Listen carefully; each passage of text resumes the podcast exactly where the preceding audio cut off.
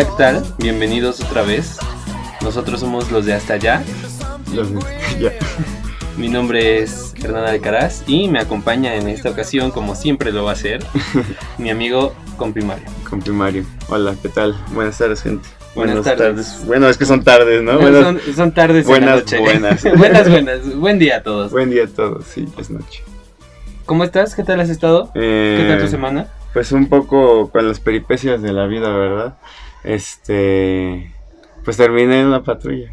¿Terminaste en una patrulla? Sí. ¿Por qué terminaste en una patrulla? Este, pues porque así terminó mi se- semana, terminó muy rara. Porque Catepec. Porque Catepec y porque Latinoamérica y porque morenos indeseables. Este, y así terminó mi semana en una patrulla, o sea, imagínense cómo fueron los otros días. Tenía que desembocar en eso. Claro, Bueno. sí. Este, ¿y la tuya? La mía bien, mucho trabajo, ya sabes. La vida de obrero no es fácil. Sí, claro. Pero es puentecito. Es puentecito. Los Los- puentecitos ya son así como chinga tu madre. el puente de Benito Juárez se convirtió oficialmente en el segundo piso del periférico. A huevo. El del 2020 ya se nos ya nos llegó hasta el 2021 Ujú. y pues nada, estamos aquí Sí. en la segunda ocasión con este podcast. Y bien, ¿qué película nos tocó ver esta semana? Este fue The Big Lebowski, eh, una película de John Cohen. John Cohen fue el que la dirigió y Ethan fue el que la produjo. Pero pues es una película de, de los Cohen, ¿no? Como están acostumbrados a hacerlo todo en hermanos. Y yo ves que te Sí. decía, qué hueva que sean como tu hermano hermano, güey. Sí. O sea, es como de- desde la cuna hasta ya la producción de una película, todo lo hiciste con tu hermano. Pero bueno, X, o sea, no juzgo, ¿no? Este, pero es una película que yo elegí, como vieron en el capítulo pasado, puesto que eh, eh, para mí, pues sí me significa algo como importante, ¿no? Mm, hoy me di, hoy me, en esta ocasión, me di cuenta de otras cosas como de la narrativa y, y cosas más, digamos, técnicas o, o sí de, del lenguaje narrativo o cinematográfico y, y no me di cuenta tanto de lo que significaba para mí porque, pues tal vez porque estoy escribiendo un guion en primera y, este, y en segunda porque, pues supongo que eso ya lo creía creer, ¿no? Y, y ya como que no. De- Después como que dudé, pero ya después volví a re- recordar que no estaba mal. ok, Este, que no, dije, no estoy pendejo, sí es cierto. Y por eso la propuse. Ok. Este, creo que el- en el primer capítulo nos pusimos, no filosóficos, pero sí un poco profundos, ¿no? Claro. Profundamente, una torpeza profunda, una... Ya, ya iba a ser ahí un juego de. Este, pero, pues por eso la, pro- la propuse. Ok, bien. El Gran Eh, Lebowski, una película de los hermanos Cohen, como ya lo dijo Mario, eh, estrenada en 1998, ya Ujú. tiene más de 30 años esta Ya película. es- sí, ya está vieja. 10, 20, no, 20 años, sí se me mis cuentas. ¿no? 20, 20 años. 20 años. 20 años tiene esta película. Yo ya la había visto anteriormente una ocasión, Ujú. eh, pedacitos en otras ocasiones. Sí. Y si te soy sincero, para mí es una película. Bueno, es una película que está protagonizada por Jeff Bridges. Eh, también tiene la aparición de Steve Buscemi. El, su compañero, no me acuerdo cómo se No llama. el recuerdo, pero es un actor que trabaja constantemente con los Cohen, el, gordito, el que es. Walter Sobchak en, en Big Lebowski. Y Julianne Moore también Julianne. Moore, mi, mi esposa, que no sabe que es mi esposa porque tiene como 30 años más que yo, pero... Una película que si me lo preguntas a mí es muy compleja de entender. Yo catalogo esta película como no apta para todo público. Ok, ok. Este, eso está cabrón porque no te estás guiando por una edad. Ajá. O sea, te estás guiando por, por una virtud que tienen que tener las personas o cómo. Yo creo que es más, bueno, podría ser una virtud, pero creo que también es un estado de, de concentración y, y la parte de, de que si eres una persona que no está dispuesta a, a observar y a contemplar una película, te va a aburrir y la vas a quitar. Pese a que es una comedia. Es una com- y es Hollywood, una peli hollywoodiense, Es una ¿no? película hollywoodense de comedia y comedia negra. Sí. O sea, tiene todos los elementos por los cuales tú dirías, me va a entretener esta madre. Pero yo creo en mi percepción que puede ser una película que a algunas personas las puede llegar a aburrir. Ok. Sí, tienes razón. Yo, lo- yo, yo esa es la percepción que tengo. Y creo que lo vamos a ir desglosando un poco, pero ¿cuál es el sentido de esto? Que se animen a verla. Sí, claro. Porque puede ser que a lo mejor resulte un poco difícil, pero creo que es muy agradable y tiene una serie de mensajes que yo creo que nos puede, si si no nos pueden servir, nos podemos identificar y decir, güey, sí es cierto, esto pasa en la vida real, esto, este personaje puedo ser yo en la vida real. Entonces, esa es mi percepción de la película. No es, no es complicadísima como otras, no es una película que hable de- sobre, eh, o en una primera instancia, de, de filosofía y la cual tengas que estar Claro. en estado contemplativo Sí, así absoluto. como el caballo de. Turín de Belatar. Pero sí es una película que a lo mejor no entiendes a la primera o, o- o a la segunda, ¿no? Que a lo mejor tienes que, que- que verle un poco porque, como lo vimos hace unos minutos, es una película plenamente hecha con el sentido de ser un sinsentido, Sí, exactamente. ¿ok? Este, esto que comentas de la forma me, me gusta mucho porque justo fue así como de sí, o sea, no te habla de filosofía y es como una narrativa que, o sea, te habla de- finalmente de filosofía.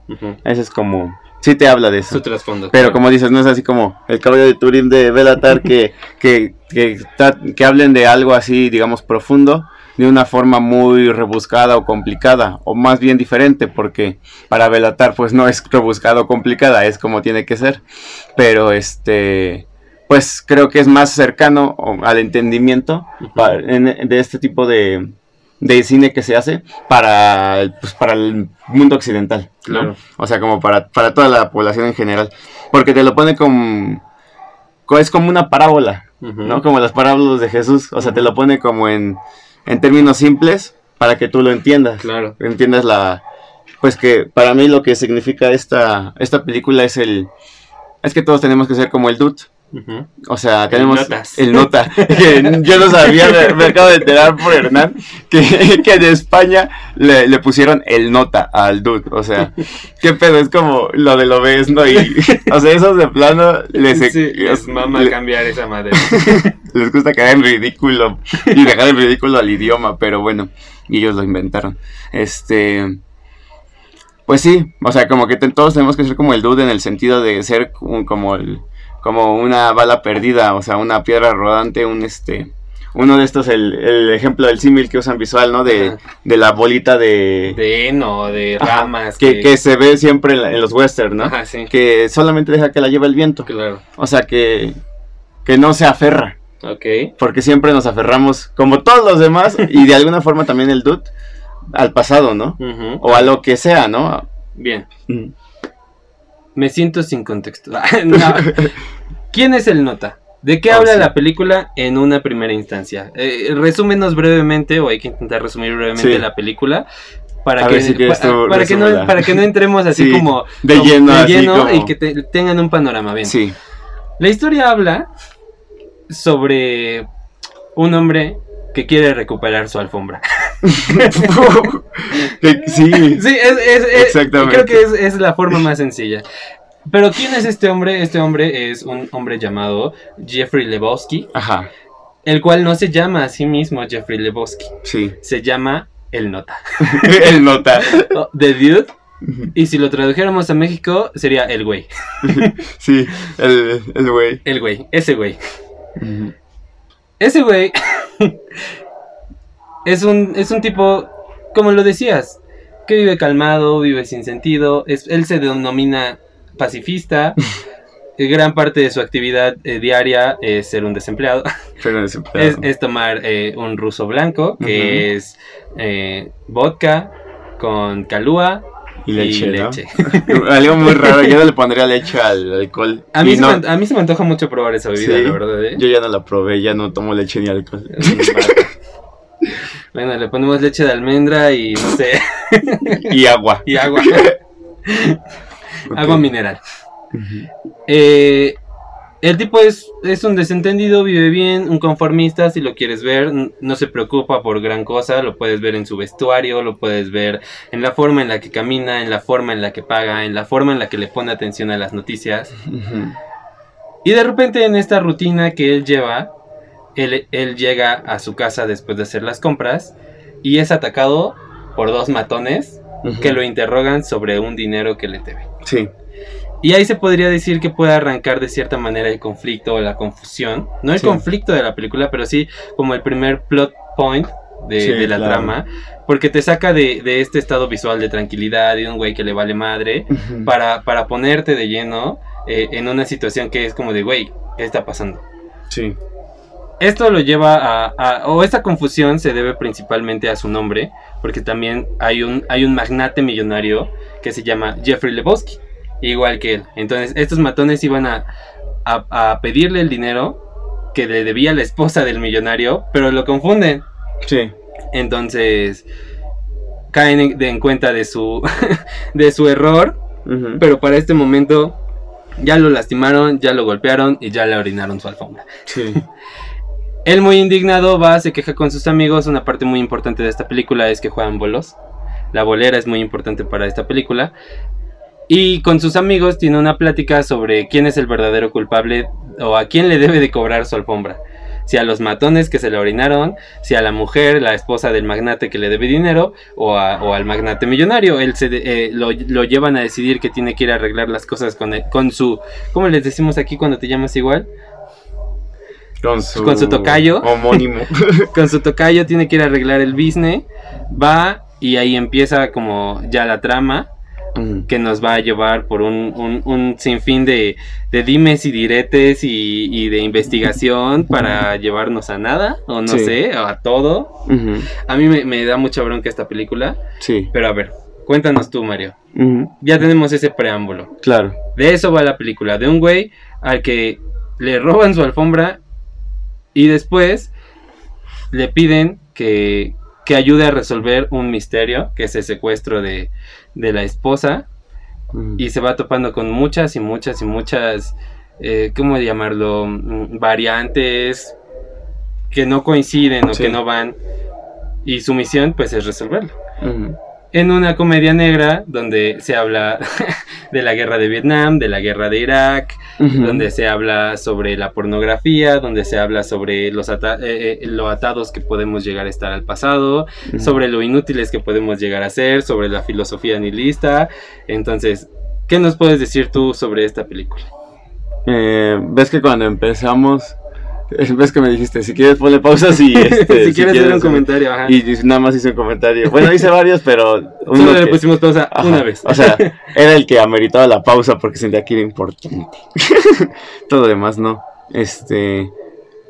Ves que te dije que, claro, pues por, por eso era un huevón. Porque la época en la que vivía, pues no se podía hacer otra cosa más que un huevón. Ok. O sea, como de, de la comida la tienes ahí, como que, o sea, yo, el güey está viendo el mundo o los problemas que se supone tiene el mundo, que es la guerra de Irak y todo este pedo por la tele nada más. O sea, él vive su cosa, ¿no? ok.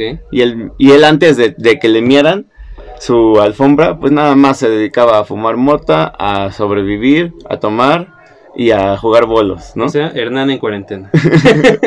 Dice, o sea, todo el mundo en cuarentena, solo que él no tiene el remordimiento de que no estoy haciendo nada. Claro, Él, eh, él dice, pues, ¿qué más puedo hacer, papi? Aquí está, esas son las circunstancias, no es el entorno.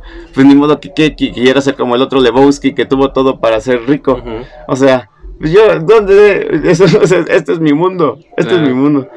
Y eso es lo que, lo que veo a, a partir de la trama. Y, y me gusta que, pues es una historia universal. O sea, siento que parte de la, de la estructura de comedia negra es por- y que es como una comedia así súper inverosímil.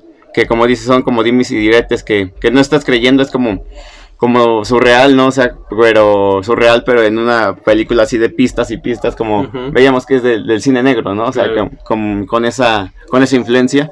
Pero siento que tiene esta estructura como de comedia, porque eso a final de cuentas no importa, o sea, eso es nada más el entorno en el que se... Ajá, o sea, como, como empieza el, el narrador, o sea, es una historia que, como dices, se- ni- o sea, no me falta ir a Francia, no me falta ir a la antigua Roma, no me, no me falta ir al futuro, no me falta ir a un, a un mundo ficticio. Lo veo en, aquí en Los Ángeles, en esta ciudad, hay un güey. y en inglés. Y así como, pues sí, güey, o sea, siempre va a haber así un güey que, que no se aferre. No tiene, o sea, no se aferra porque siempre va a haber los que no tienen tiempo. En el discurso inicial del narrador, ahorita que lo tomaste, hay una parte a la que a mí me, me llamó la atención y a ti también justo cuando hiciste la pausa, porque él dice que hay veces o hay momentos en los que un personaje o hay una persona Sí. la cual está en el momento preciso y en la edad precisa y en la forma precisa en la que su realidad o el entorno lo requieren. A mí me hizo pensar en que muchas veces, o incluso en la vida, no solo en el cine, ¿no? Se nos suele hablar como de, es que era un adelantado a su época, o es que era, un- era alguien que estaba aferrado al pasado. Y de Sí. hecho muchas películas nos, nos, nos podrían referenciar eso, ¿no? Es, eh, que, el, Muchísimas. que el protagonista es alguien que está inconforme con su realidad. Ujú, Y, y ese, esa transición de la inconformidad a, a- a la aceptación de la realidad y, y a la posterior felicidad Sí. pu- suele ser eh, el arco de la película. Sí, exacto. Un ejemplo eh, que ahorita recordaría sería um, Medianoche en París. de Sí, buenísimo el, el... Era lo mismo que yo iba a decir. este, sobre un hombre que vive atado en el pasado y por medio de toda la trama llega a la conclusión de que el momento ideal es el que está viviendo. Así es. que no puede estar enamorado del pasado. Y hay personas, hay otras películas que nos hablan sobre el típico hombre que, o mujer o protagonista, que, que anhela y desea el futuro. Y el Exacto. futuro. Y es que yo estoy aquí y es que. Y, y, Y yo tengo que hacer Y esto y tengo que lograr esto. esto. y en la trama se nos revela que pues el futuro se empieza por el, por el presente, ¿no? Eh, Y esa es la fe. Pero en esta película, en particular, el narrador incluso te lo dice, es un hombre que vive pleno y, encaja perfectamente en el mundo en el que vive. Sí. Ahí viene la exacto. parte en la que tú reflexionabas, Ajá.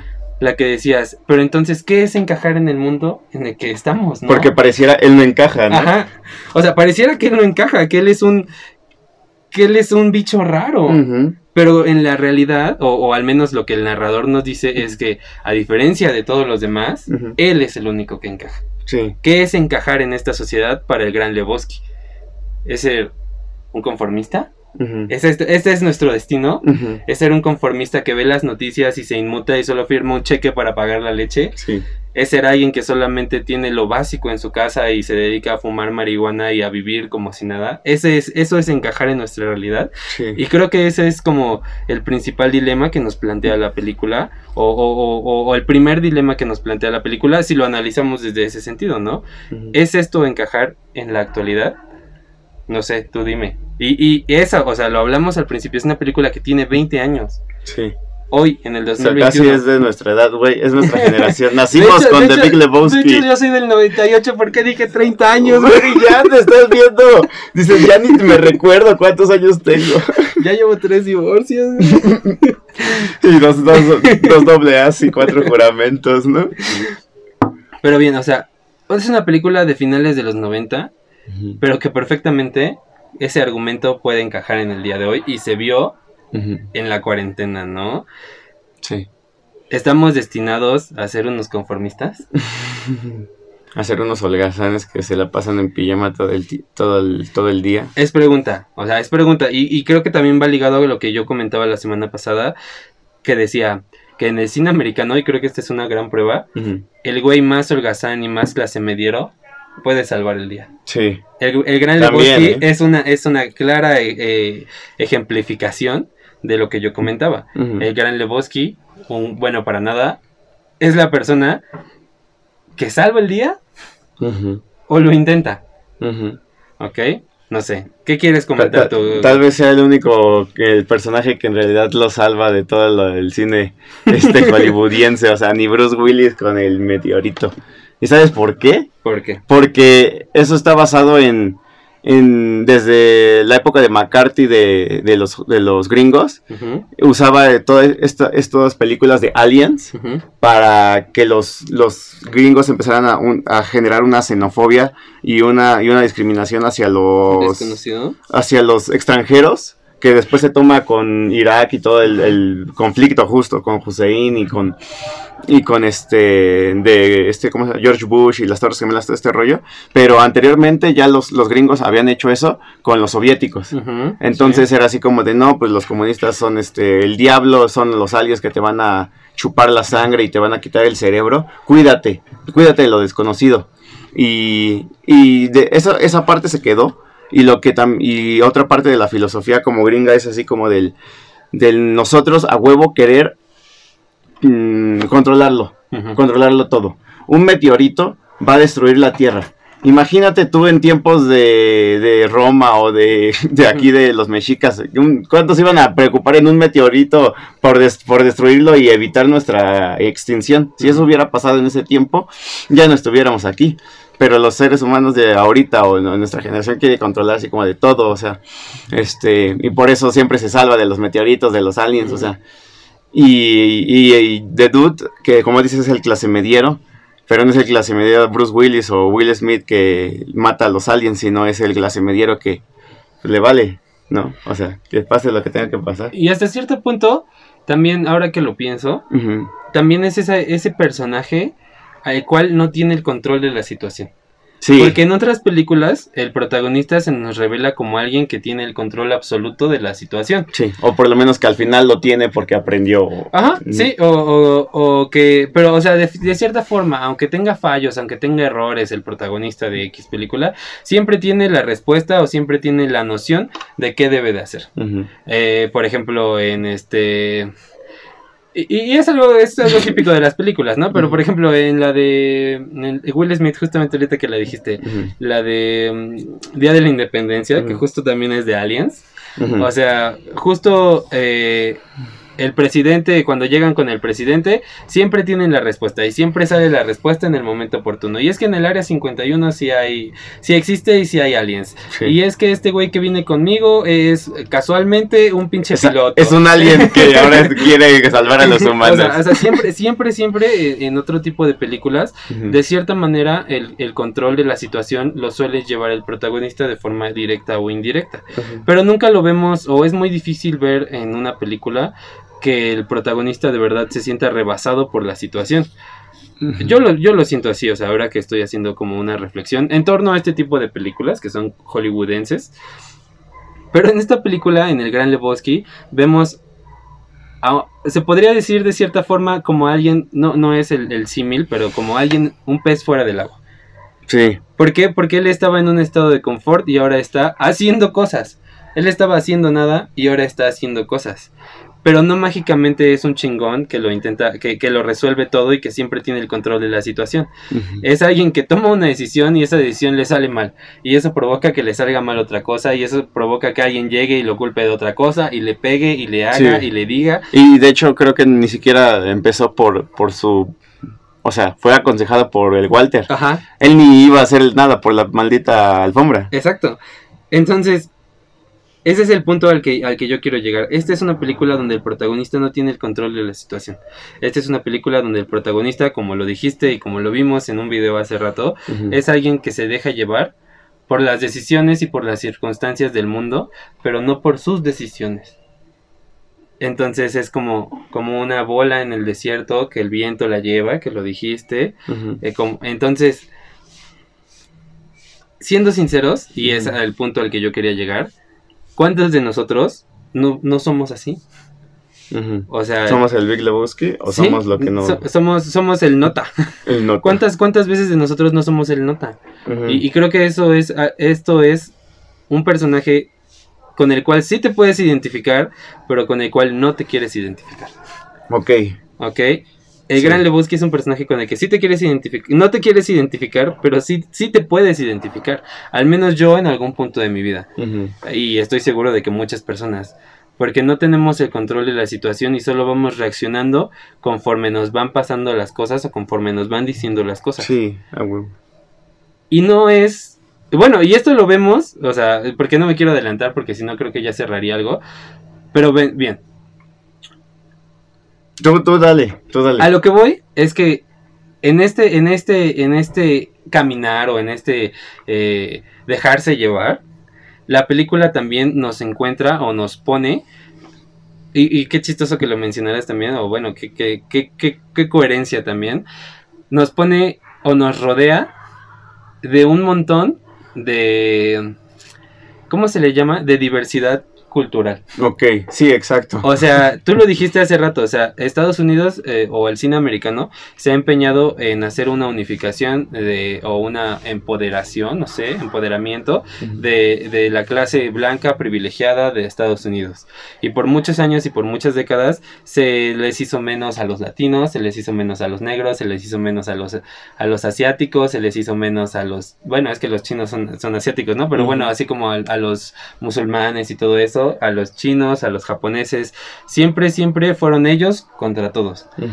Y en esta película, ahora que, ahora que la volvimos a ver, resulta que el ambiente del dude, que es un güey como tú o como yo, está rodeado y, e implícitamente de un montón de, de de, que, de, racialidad o de, o de diversidad racial. Porque lo vemos desde el güey este que es mexicano y se llama Jesús. Lo vemos con el. Pero es panameño. Bueno, es, bueno, latinoamericano. Es latino y se llama Jesús. El Jesus. Eh, lo vemos con estos güeyes nihilistas que son rusos. Lo vemos con estos güeyes. Con el taxista que es negro. Lo vemos con. Este, el güey este que les da los zapatos, que es como árabe o, tiene rasgos árabes. Ok. O sea, yo también creo que es una película que rompe en, parte ese esquema. Me gusta mucho eso.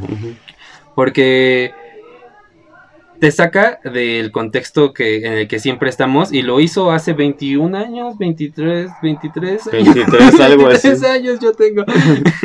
Entonces, esa parte también me gusta porque no, no los puso ahí eh, por la parte de quiero una diversidad en mi cast. yo, lo, yo creo que lo puso ahí como otra referencia al día a día.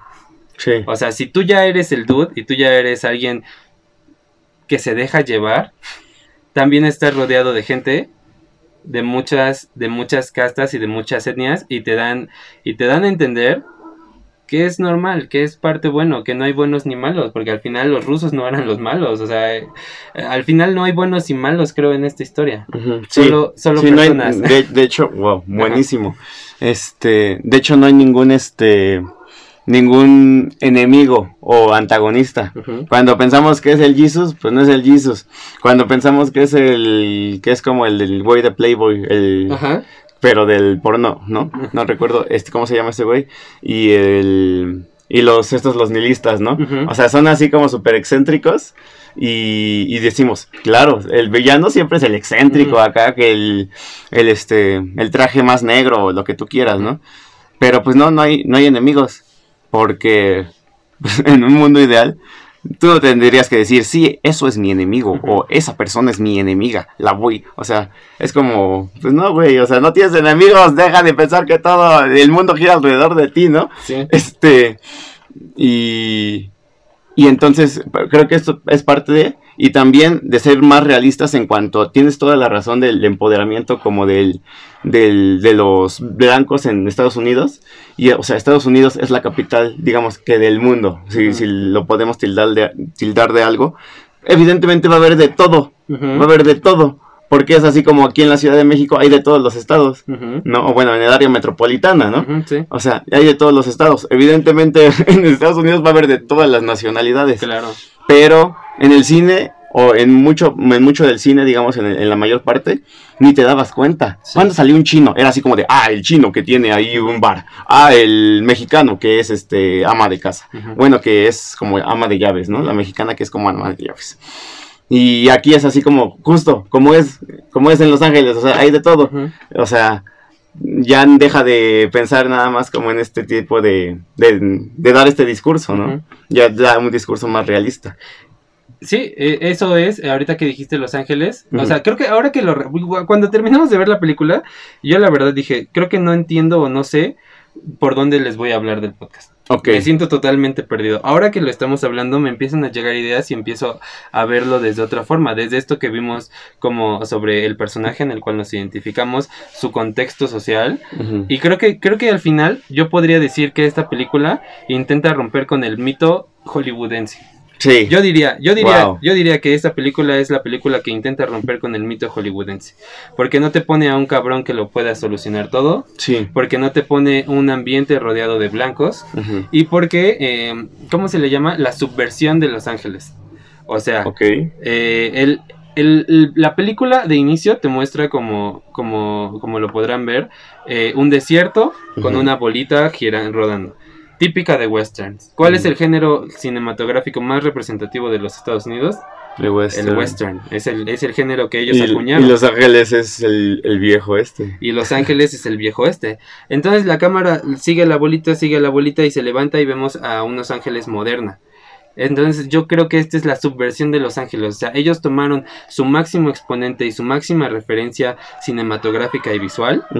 Para contraponerla contra sí mismo y dejar de lado a los buenos y a los malos y al vaquero chingón. Sí. Que, que se hace presente, ¿eh? O sea, que se hace presente un vaquero que, que aparentemente es chingón, pero que no tiene nada que ver en esa historia, no tiene Sí. cabida en esa Ah, historia. es. Y, y te deja de poner el típico contexto social para darte otro, con- otro contexto. Y entonces creo que de cierta forma esta película es una subversión del mito del western, aplicado en una comedia negra. O sea, está muy chistoso ahora que lo veo así, porque sí, tomaron todos los elementos de, Sí. que, que podrían mm, representar al cine americano. Y... ¿Cómo se llama? ¿Cómo, cómo, cómo, cómo se le llama cuando ahorita es una palabra que está como muy de moda? Y lo deconstruyeron. Ok, ok. Ok. Sí, es muy de moda. Sí, o sea, y deconstruyeron ese, ese contexto. Yo lo veo así, ahora que lo estoy pensando, yo lo estoy entendiendo así. Ujú. Y creo que me gusta, me gusta porque justamente llegamos a la parte donde no hay ni buenos ni malos, donde se hace una crítica a la guerra y donde se hace una crítica a las personas en sí, porque sí, a lo mejor el dude o, o el nota Sí, es, es la persona como que más real dentro de este mundo irreal, sí. pero eso no deja de lado que no podamos ver eh, esbozos de otras, de, de cierto tipo de personas en, en los personajes. Sí. O sea, tenemos a la persona que es su otro amigo que está protagonizado por este Steve Buscemi, Ajá. que es alguien muy distraído. Que es alguien muy distraído, que solo está ahí por estar y que solo se dedica a jugar bolos. Y yo creo que todos tenemos un amigo así, o todos hemos Es, tenido es un el amigo así. Sísifo. Ese Sísifo, sí. Ese güey que, que siempre hace lo mismo y siempre hace lo mismo y vive para hacer eso. También tenemos al otro güey que es su otro brother, el gordito que siempre usa lentes El Walter el. Walter, el cual vive atado al pasado y también vive muy atado al que dirán. Ok. ¿Por qué? Y esto se ve muy claro en la relación que tiene con su esposa. Con su ex esposa, con, su, ¿no? ex- con su ex esposa, correcto. y, y- y se lo dice el notas todo el tiempo. Le dice, ¿por qué sigues siendo judío si ya te divorciaste? Y el güey le da mil pretextos, ¿no? Le, le dice, es que esto es una decisión de por vida y es que esto y es aquello. Pero luego este güey le dice, sigues yendo a la misma sinagoga de tu esposa, sigues cuidándole el perro a tu esposa, sigues... Cuando tu esposa se va de ca- vacaciones le cuidas el perro, sigues estando al pendiente, sigues esto, sigues haciendo esto. ¿Por qué? Ya terminó, ya mándale la chingada. Y esto que nos dice, y eso es algo que también se puede ver muy en día, que es ese, ese apego y esa frustración que tenemos por las cosas, porque además de estar obsesionado con su ex esposa, también está obsesionado con la guerra de Vietnam, Sí. la cual siempre, siempre la termina citando, siempre termina diciendo, este, estos pinches cereales están más caros, no me, no me rompí la madre en Vietnam para que estos pinches cereales estén más caros, Sí. o sea, es Todo una persona es que vive atada al pasado y vive atada a, al, al que fue y al que dirán. Sí. ¿Ok? Entonces creo que es- esa, esa parte de los personajes y de la identificación de los personajes está muy cañona y, y a mí me impacta mucho como ese nivel porque sí podemos reconocer a varias personas de nuestro entorno en el entorno que ellos están viviendo. Tenemos a la muchacha, a la Femme Fatal, a Sí. la Bunny, a la Bunny, que también que, que podemos encontrarnos a una persona como ella en el día a día. Entonces, no sé, o sea, me gusta como, obviamente todos estos personajes tienen sus rasgos muy exagerados, pero no dejan de ser rasgos reales. No dejan de ser rasgos reales que podemos encontrar en las personas o en nosotros mismos. Y eso es lo que me encanta, o lo que ahora que lo pienso me encanta de esta película, que termina siendo, como ya lo dije, una película muy realista y muy apegada, pero de la cual, en, en un mundo en donde todos vivimos, pero nadie quiere vivir. Ok. No sé, es, es lo que yo pienso. No sé si ya me la chaqueteé mucho o no sé, pero es, es, es más o menos lo que yo pienso. Fíjate que ahorita que dijiste lo de la palabra de moda, de construir, creo que debería de estar más de moda que nos desconstruyéramos, pero en, en absolutamente todo lo que pensamos que creemos para darnos cuenta que a lo mejor estamos creyendo en cosas que no debemos de creer. Este, fíjate, ahorita que dijimos que es el medio oeste, pues no, no es el medio oeste. Ya me acordé que Los Ángeles no es el medio oeste, pero pareciera, ¿no? Pareciera que ahí en, en Los Ángeles, este, una historia del medio oeste pu- pudiera, pudiera ex- haber existido, ¿no? Porque, bueno, el medio oeste, el- los americanos piensan que el Mississippi es la mitad de su país y no, o sea, es como el, el este, digamos que es más para el este que la mitad, pero bueno, este, y entonces el medio oeste es como Alabama o todo este rollo. Y, y bueno, mm, Pero sí fue ahí, ¿no? En Los Ángeles y todo eso, lo de la fiebre del oro y eso. Pues la verdad no, no, no sé bien lo de la fiebre, lo la fiebre del oro, pero pues sí, o sea, lo que, lo que me- más me, me gusta de esta película pues es eso, el este, el que te puede, el que te puede hacer dudar de lo que tú creas, ¿no? Ujú. O que te puede enseñar el, el camino. O sea, yo sentía así como que la película me enseñó el camino, ¿sabes? Así como de, no, tienen razón, o sea, qué pendejo. Estaba pensando en cosas que no tenía que pensar por ocho años de mi vida, ¿no? O sea, como ya vuelve a ser niño de nuevo. Pero este, lo que, lo que no me, lo que no me gusta es como este, esto de, ¿a, a poco eso es lo que se tiene que, que hacer, ¿no? O sea, un, un este, un güey que, que sea como un fracasado, entre comillas, ¿no? O sea, como, no sé, eso es lo que también tenía como la... Mira, yo lo veo así. Cuando terminamos de ver ahorita la película, yo ya la había visto. Y cuando la dijiste la semana pasada, repito, fue como de puta madre, ¿qué voy a sacar de esta película? Sí, O sea, porque yo ya la vi y creo que, que no entiendo, no entiendo qué puede, qué, qué puedo, qué puedo reflexionar sobre esta película, ¿no? ujú, Algo, y, y creo que la próxima semana lo voy a abordar más por la película que elegimos para hablar, es que yo tengo entendido, por mis pocos o muchos o lo que sea conocimientos de cine, que no puedes contar eh, una historia porque sí. Y esto es algo que me, que me lo enseñó mi amigo Edgar García, al cual le mando saludos y está escuchando esto. Edgar es este, uno morenito, No, no lo conoces. ¿no? No. Ok. Eh, él alguna vez en uno de mis guiones que él me ayudó a revisar, me dijo es que tu guion está muy bien, o sea, tu guion tiene varios elementos que me gustan, tiene- no sé si lo haya dicho de verdad o era puro baroro, pero que tiene varios elementos que me gustan, me gusta el simbolismo que le estás dando, me gusta esto, me gusta aquello, pero a tu guion le falta algo. Y, y yo dije, ¿qué le falta? Y me dijo, es que le falta acción. Le falta que haya un cambio, le falta que tu protagonista se, se cruce contra algo que lo cambie y lo haga, lo haga llegar del- de un punto A a un punto B o algo así, ¿no?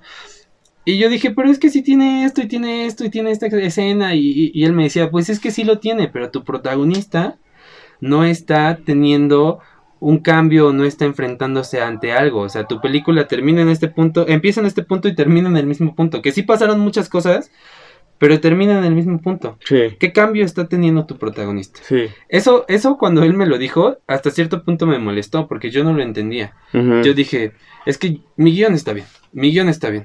Pero después conforme lo vas analizando y vas creciendo y vas aprendiendo, te das cuenta de que sí, de que al final todas las películas, o, o en teoría todas las películas, deberían, o, o obras literarias, deberían de tener ese cambio en el personaje, ese cambio que, su, que a través de su arco lo cambia y lo modifica y termina siendo una persona completamente diferente a como empezó. Yo creo que si la película o la obra no logra ese cambio en su protagonista, la película no cumplió con su propósito.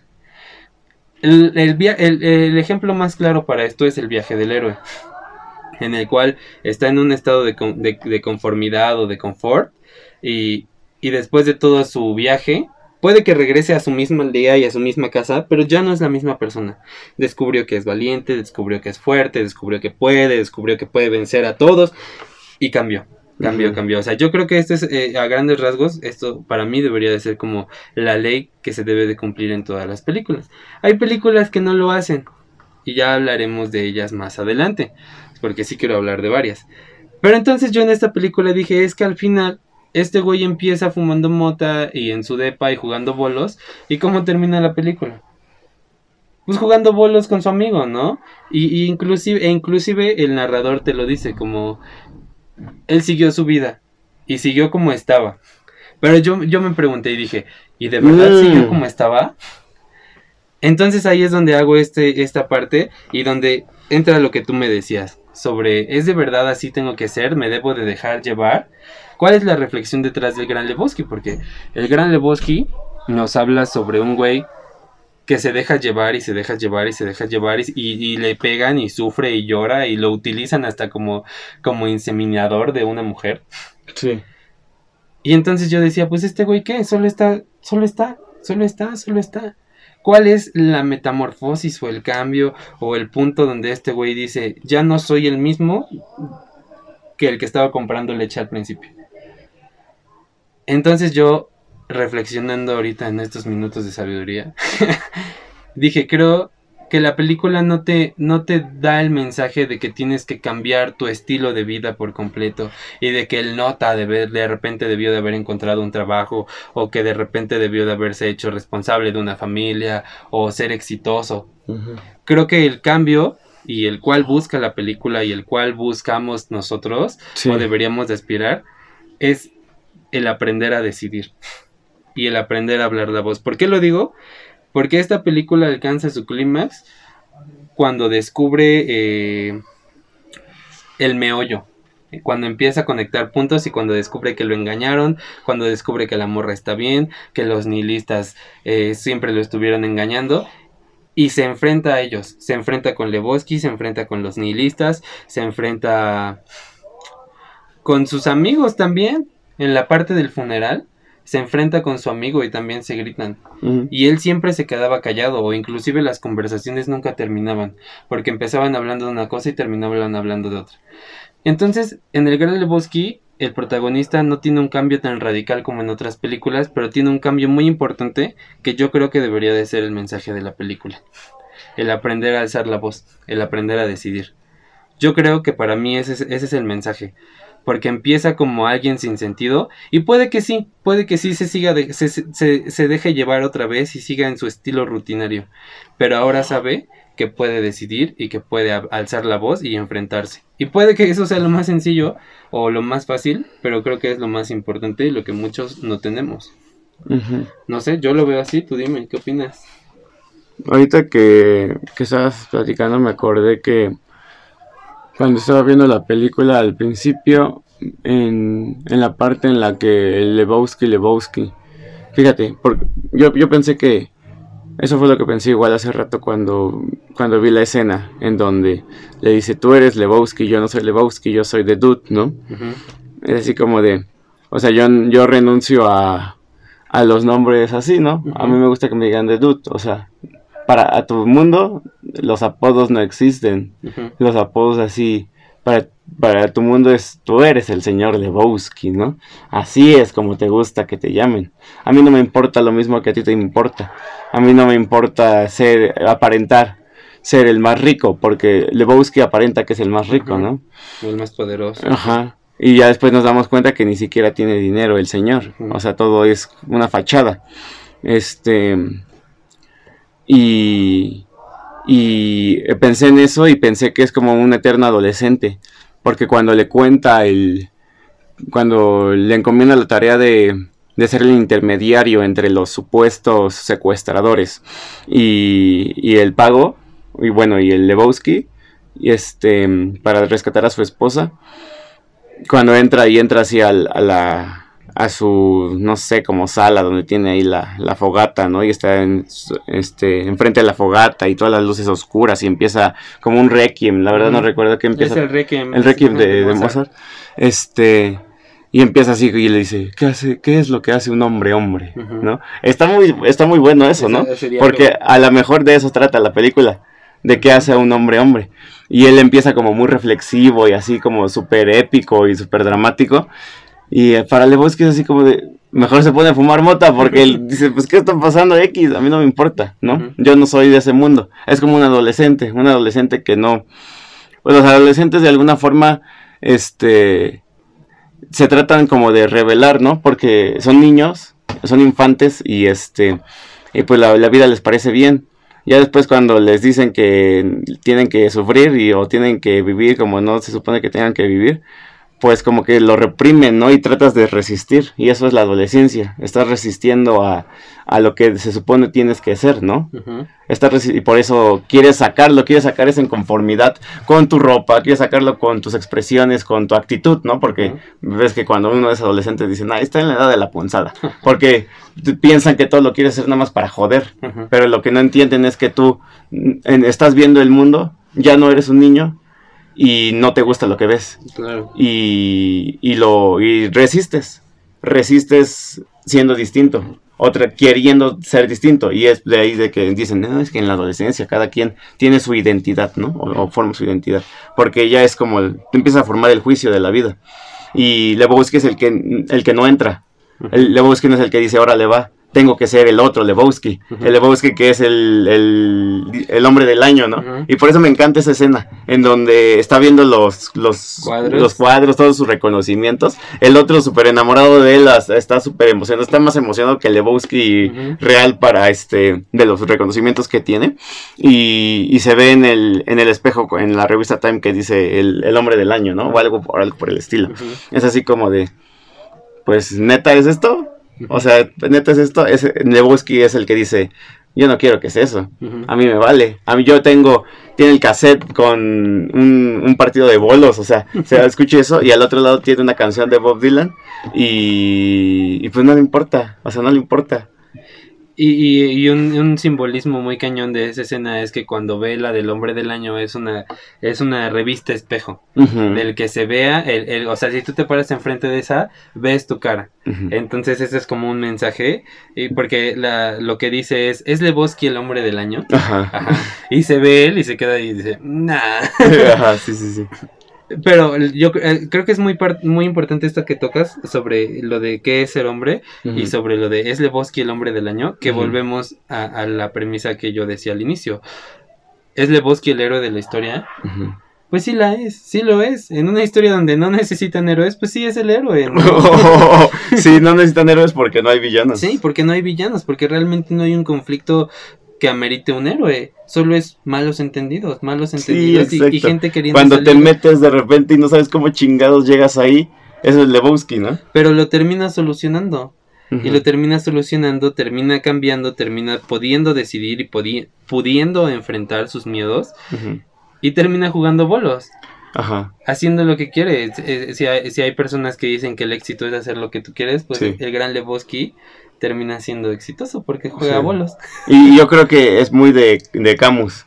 este rollo, o sea, los Cohen se basan todo en, el absurdismo, ¿no? O sea, de que vuelven siempre a hacer lo mismo, en lo que su vida tiene sentido, que es jugar bolos o que estar ahí en la bolera, porque ves que siempre regresan a la bolera y este y de hecho a la mierda, vamos a la bolera. Esa esa cosa es, como de otro mundo, o sea, yo los colores, o sea, son así como muy chillantes, no sé es un espacio así muy mítico. Y de hecho cuando se muere el, el Arm de Morris, no, no recuerdo cómo se llama. Spoiler. Este, ah, pues que se muere, pero ya habías dicho. ya, ya. Este, se, se, muere y todo se apaga, se va a, negros y lo único que no se da negro, lo neón de la... Ajá. De la pared que son estrellas, sí, o sea, sí, completamente. Creo que, por eso yo creo que decía al inicio que es una película como difícil, porque la verdad no vimos todo esto en un inicio. Lo tuvimos que ver y reflexionar y estarlo platicando para que pudiera empezar a cobrar sentido de la película desde otra óptica. Es que ese es pedo, ¿sabes por qué? Porque las personas piensan que las películas son como una actividad en la que te vas a desconectar. Y van así a los cines y se atiborran de, de palomitas y de todo. Y es así como de, ok, entretenme. Como si fuera así. Órale. Y, y, es lo que haces. Pero imagínate la gente que fue al cine y la vio cuando salió y fue así como de, ah, no lo entendí. O sea, renuncia a la experiencia. Está renunciando al aprendizaje que puede, que puede tener de la experiencia. Y eso está bien culero. Claro. Porque, o sea, vives sin estar viendo, vives sin vivir. Claro, que igual hay películas, y esto es algo que a mí me gusta decir recientemente, que hay películas para todo y para todos. O sea, hay películas que literalmente sí te puedes desconectar y sentarte y no tener que pensar en nada, solo disfrutar. Sí.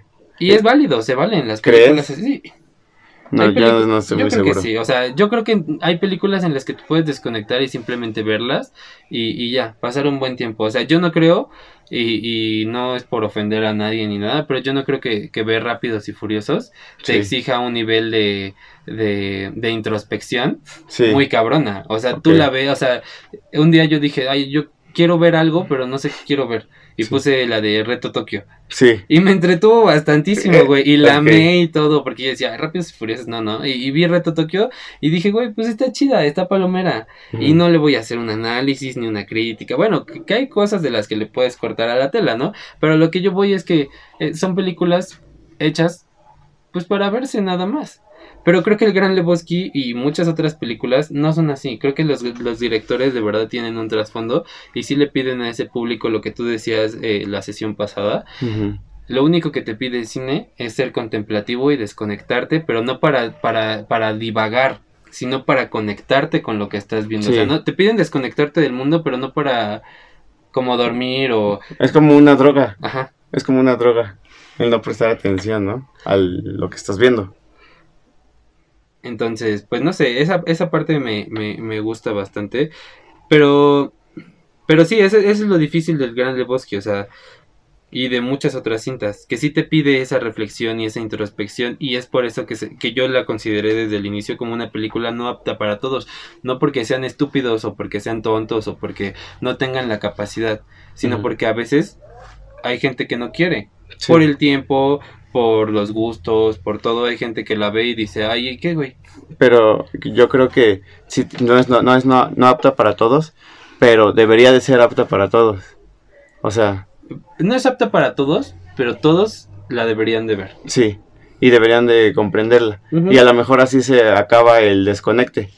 Si la gente deja de hacer cosas para desconectarse nomás, se puede acabar el desconecte y empezar a ser más críticos, ¿no? Podría ser. Pero yo creo, y esto es algo que me dijo mi psicóloga, ok. Tu gurú. mi gurú, bueno, la que era mi psicóloga, que no todo el tiempo podemos ser fuertes. Ok. Yo, yo lo, yo lo, a mí me lo dijo en un momento de reflexión hacia mí. Había pasado algo muy cabrón con unos amigos. Y me dijo, es que, pues fuiste fuerte en el momento y sobrellevaste la situación. Pero no puedes ser siempre fuerte. Se vale ser débil, se vale quebrarte, se vale llorar, se vale ser frágil. ¿A qué quiero llegar con esto? Que no le podemos pedir a la audiencia en el cine que siempre sean analíticos. Ok. O sea, yo sé que es muy bonita esta parte de la utopía de pues que todos que todos podamos hacer una reflexión de cine y que todos podamos entenderlo, pero la realidad es que no podemos. No todo el tiempo podemos ver una película con esa lupa eh, o, o bajo ese ojo juicioso o crítico. Creo que el cine sí es un arte, pero también es un entretenimiento. Y no le quita virtud serlo. Ok. Entonces, pues no sé, creo que creo que sí es muy utópico llegar a ese pensamiento de que debemos de cuestionarnos todo el cine, que sí es válido y que yo comparto esa idea y que yo intento cuestionarme todo el tiempo de cine, pero creo que también el cine y las personas, no el cine, sino creo que también las personas tenemos ese derecho a no ser siempre fuertes, a no ser siempre críticos. Creo que se vale ver una película porque la quieres ver y ya. Y se vale terminar de ver una película y no encontrarle sentido.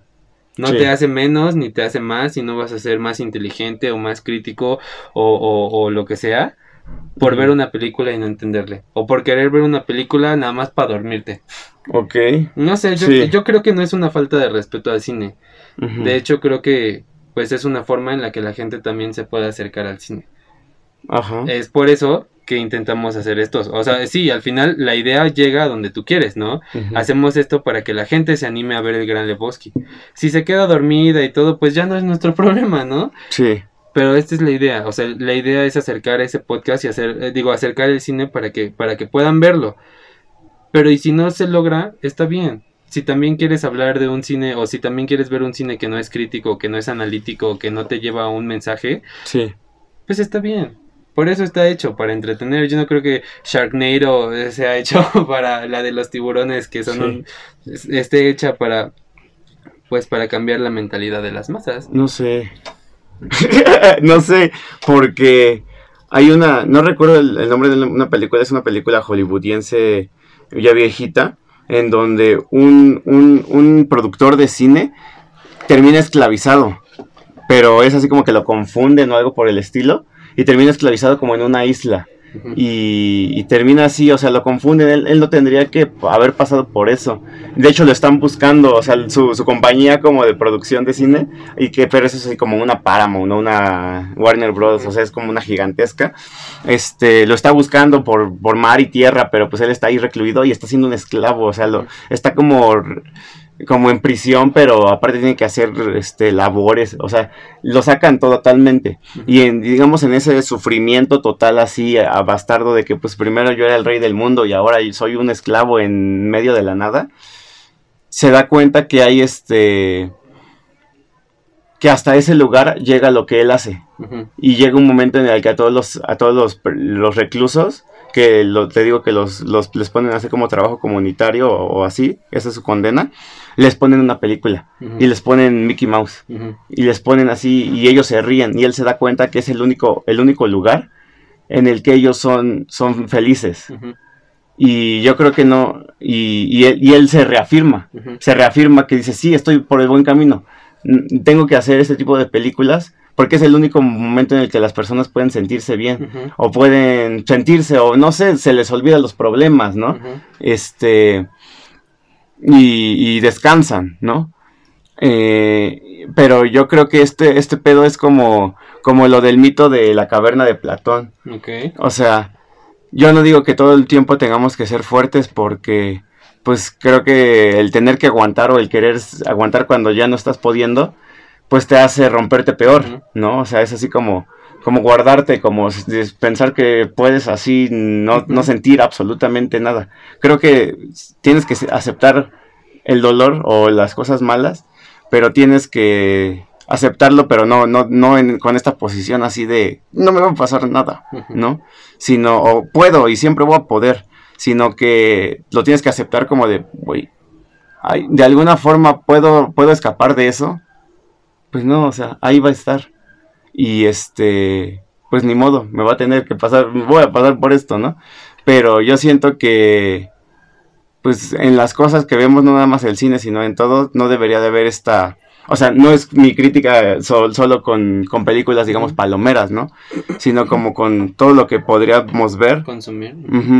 Es así como de, pues no, no, no caigas en el mito, ¿no? Pero, pero pues no sé, yo soy un, este, Anarquista. un anarquista, no sé, un güey muy estúpido. Eso es lo que soy. No lo eres, amigo. Créeme que no lo eres. Pero bueno. Volviendo al Gran Lebowski. Ya no sé ni cuánto Sí. lleva esto. Llevamos exactamente una hora, Oh, mira. 57 minutos. Wow, eh. Yo sé que hablamos de muchísimas cosas en el Gran Lebowski ahorita y no tocamos muchísimas partes de la trama. Sí. O sea, de verdad que nos saltamos muchísimo. Pero creo que al final pudimos tocar lo que queríamos o el trasfondo de la película. No, no quiero que, que, que- que piensen que es como el único, ¿no? El única, la única interpretación, porque creo Claro. que justo eso es el cine. O sea, el cine es cuestionarse, cuestionarse. Lo que yo les decía, no con todas las películas, pero sí, el cine es cuestionarse y cada quien tendrá su interpretación y habrá quien nos escuche y diga, estos par de pendejos, este, Sí. y sus chaquetas mentales, ¿no? Ah, Exactamente. Pero a mí, a mí sí me gusta pensar, ahora que, que la vi y que vimos un video que, que explicaba ciertas cosas y que estuvimos aquí platicando, yo me quedo con el Gran Lebowski como una película que cambia o, o, la subversión del cine hollywoodense. Yo me quedo con esa frase, o la deconstrucción del cine hollywoodense.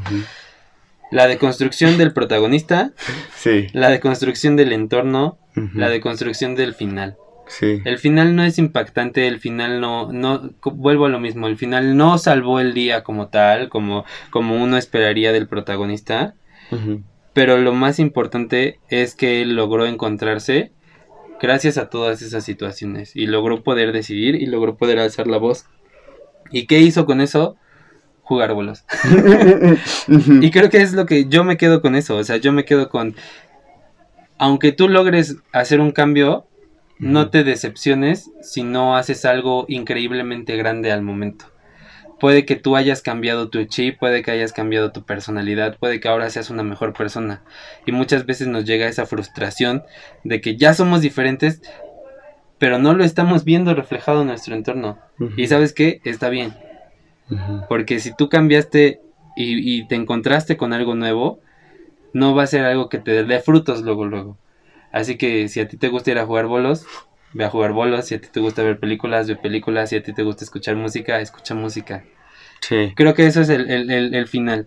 O lo, con lo que yo me quedo y por lo cual yo considero que ahorita acabo de ver una película muy, muy impactante. Y una película que yo recomiendo que vean todos. Sí. ¿Tú? ¿Tú qué opinas del Gran Lebowski? Dime, ¿qué opinas? Me gusta mucho todo lo que dijiste. Y es así como. Y me soñó todo de Camus. Eso le pudo haber dicho Camus. este, porque. Pues era lo que decía, ¿no? O sea, es encontrarle el sentido a la vida. O sea, como que es, es absurdo encontrarle. Solamente haz como lo que. Lo que quieras, Claro. ¿no? Y, y pues creo que es un poco lo que nos dice el gran Lebowski. Y, pero. Pero no sé, ¿no? Este. No es espectacular. No siempre todo tiene que ser espectacular, ¿no? Claro. Para, y no todo tiene que ser espectacular para ser importante. Y este. Pero yo sí, no sé, no comulgaría. O sea, a pesar de que me encanta, no comulgo con todo. Y lo, con, lo único que no comulgo es con, lo, con ser el Big Lebowski. O sea, yo siento que si Lebowski es adicto al, al calúa, al oso negro y a, este, a la pasividad o al, o al este, o a los bolos nada más, tal vez con, yo diría, hay que ser adictos a otra cosa, ¿no? Ah, claro. Algo que no te destruya, tal vez. Pues- Pero tal vez para Lebowski no lo destruye. ¿no? Y yo estoy hablando desde mi estúpida trinchera. Claro. Él tiene lo suyo, ¿no? Claro, él es una persona, un personaje de cuarenta y tantos años, que ya pasó un chingo de cosas, que fue revolucionario, que tomó su escuela, o sea, Sí. ¿Qué pasó ahí? o sea, eh, son contextos, pero yo creo que el elemento principal no es que esté tomando eh, un ruso blanco todos los días, o que esté fumando moto todos los días, sino como que yo, yo siento que el mensaje es que aún en la banalidad puedes encontrar la felicidad. wow. Para mí es válido. Puedes cambiar fumar mota por jugar fútbol. Sí. Puedes cambiar. Es como un futbolista también, ¿eh? Pues, bueno, como un Puedes pambolero. cambiar este el ser un desempleado por tener un trabajo pues normal, ser un obrero, Sí. ser un conductor, o sea, Sí, sí, sí, sí. o sea, puedes com- eh, contrastar esos elementos que lo dotan a él por otros que van a terminar siendo lo mismo, porque al final, como yo decía al inicio, todos somos parte de este sistema y todos nos podemos ver reflejados como el duda, a lo mejor no como unos borrachos marihuanos, pero así como personas que simplemente estamos eh, dejándonos llevar por la situación y por las personas. Sí, Creo que ese es el mensaje. exacto. Y que aún así, cuando tú tengas el poder de decidir, vas a dejar de ver lo que tú haces como banalidad para hacerlo por placer y porque te gusta.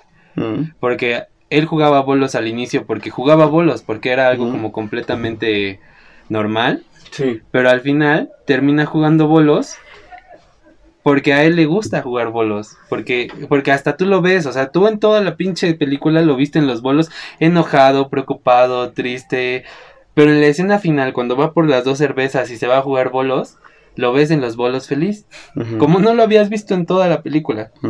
Entonces creo que ese es el mensaje, que cuando tú aprendes a decidir, aún en la banalidad puedes encontrar la felicidad. Sí, Yo me quedo con eso. La película tiene muchísima más tela de dónde cortar. claro. Podemos a- agarrar la bellísima fotografía de, de Roger Mm. Deakins.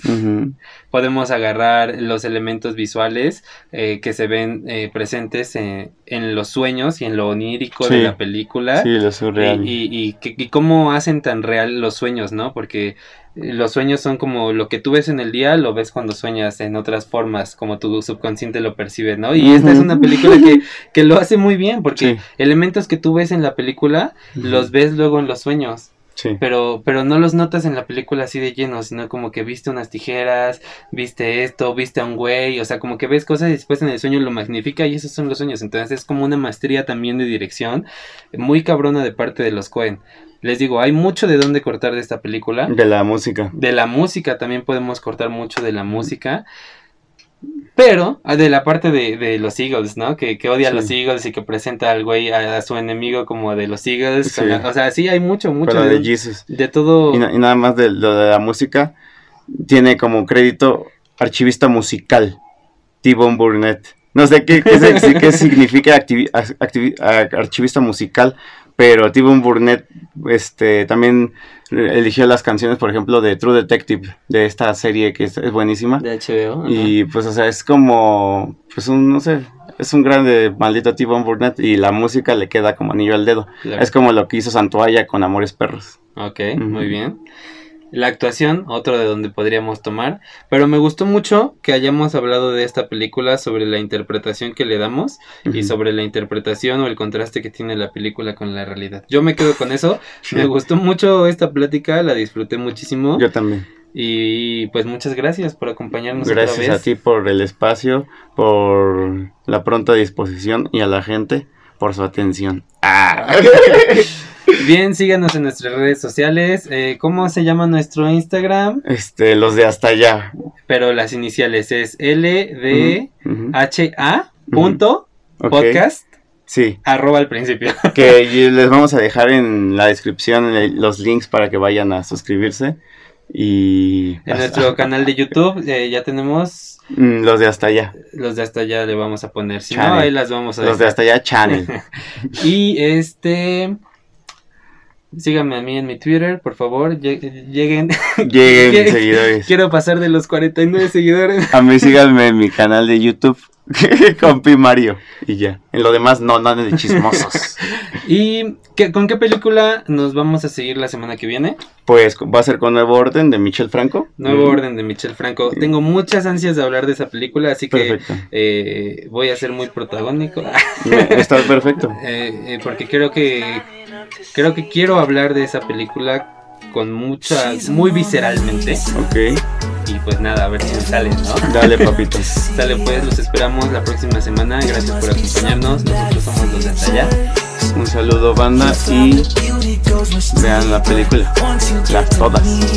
Gracias see her walking down the boulevard. She got the posture of a superstar. She looks so fly in those Gucci slides. Yeah, yeah, I wonder what she hides under her disguise. Yeah, yeah, yeah, yeah.